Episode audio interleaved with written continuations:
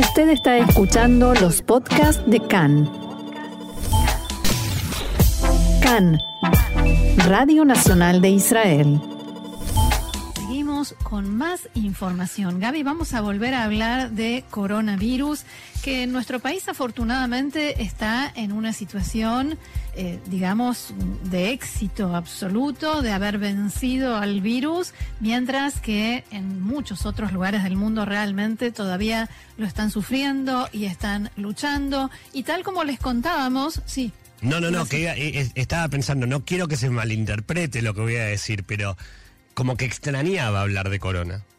Como, como que siempre nos hace falta un poco. Porque el parámetro es hablar de la guerra, entonces mejor hablar de corona. Pero también es una guerra, una guerra contra el, contra el virus. Contra que la mata. enfermedad, por supuesto. Y como les contábamos en CAN en español, hace dos días el gobierno anunció que se van a levantar las, las restricciones que todavía quedan vigentes contra el coronavirus y que esto va a suceder a partir del próximo primero de junio, o sea, el martes de la semana que viene. Qué agenda movidita para comenzar el mes, ¿no? Digo, el primero de junio se levantan las restricciones, el 2 se le vence el mandato a la PID y también se elige presidente. No sé qué más ocurre el 2, pero lo que sí más, sé es que al 3 llegamos para empezar el fin de semana, pues agotados directamente. Bueno, contanos qué, qué indica el anuncio, qué, qué restricciones todavía quedaban y se eliminan. Ah, el anuncio indica que se eliminan, Roxana, entre otras cosas, uno, el distanciamiento social, tanto en la calle como en lugares cerrados, y esto, por ejemplo, en negocios, deja de tener validez la ecuación de una persona cada 7 metros, que originalmente, ¿se acuerdan?, era de Sí. uno cada 15 metros. Sí, por el otro lado, como ya habíamos contado el lunes, los niños habilitados, los niños vuelven a estar habilitados para todos los lugares que hasta ahora los menores de 16 no podían ingresar por no estar vacunado, eh, vacunados y ahora pueden volver a entrar, sobre todo a restaurantes y bares. Y esto, la alegría no solamente de los comercios, sino de las familias que De hasta este padres. momento era quiero ir a tal lado pero no puedo, si voy con mi hijo tiene que tener un lugar afuera, ahora se puede. Eh, incluso, aunque no estén vacunados, con el proceso de vacunación que arranca, esperemos, la semana próxima o la otra, a los niños de 12 a 15 años.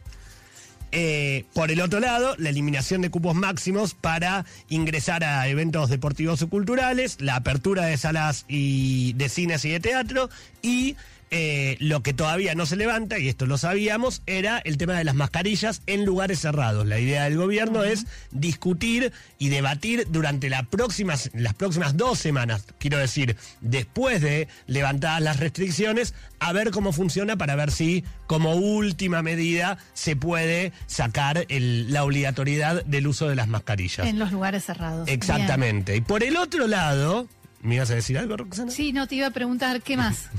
Por- gracias.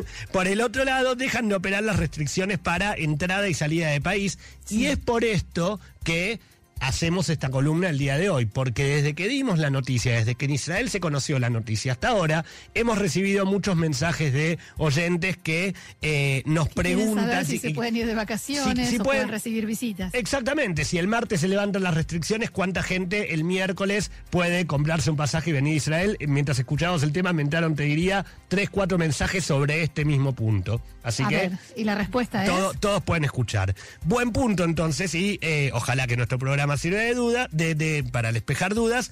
El tema es que ya cuando hablamos de esto hace unos días señalamos que la medida era en teoría. Recuerdan que dijimos en teoría porque no se sabe todavía lo que va a ocurrir en la, en la práctica y esto es básicamente porque Israel sigue reservándose el derecho de entrada y salida del país. Y acá hay varias posibilidades que vamos a resumir de la siguiente manera.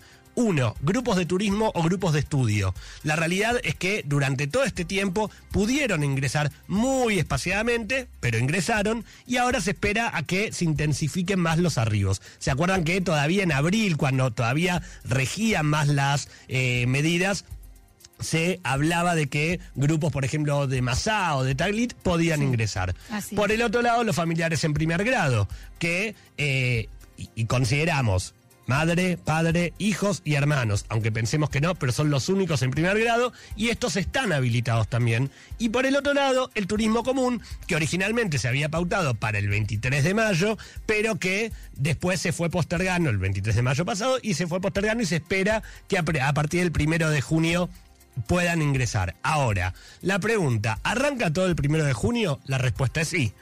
¿Pueden entrar a Israel? ¿Puedo entrar a Israel? La respuesta es sí.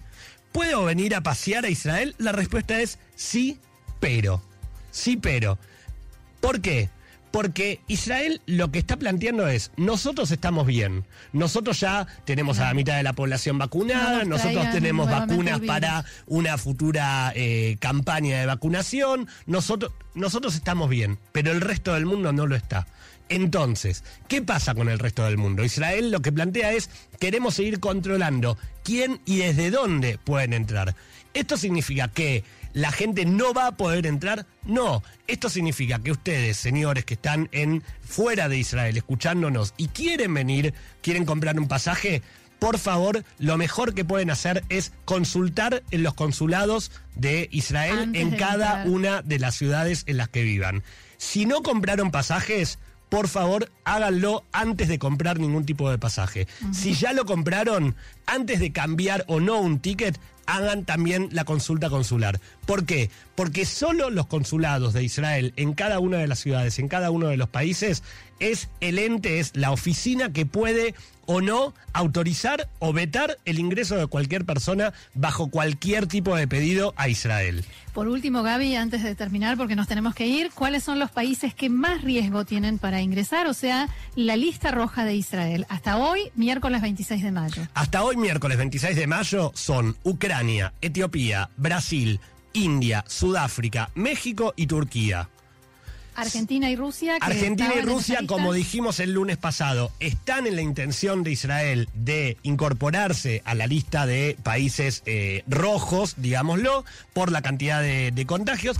Hasta este momento, hoy en Israel, 14.56 de la tarde, no están incluidos. No quiere decir que puedan incluirse y repito, si se exacto, y repito, si se incluye tampoco quiere decir que una persona de Argentina no pueda ingresar a Israel, solo que tiene que tener la autorización consular.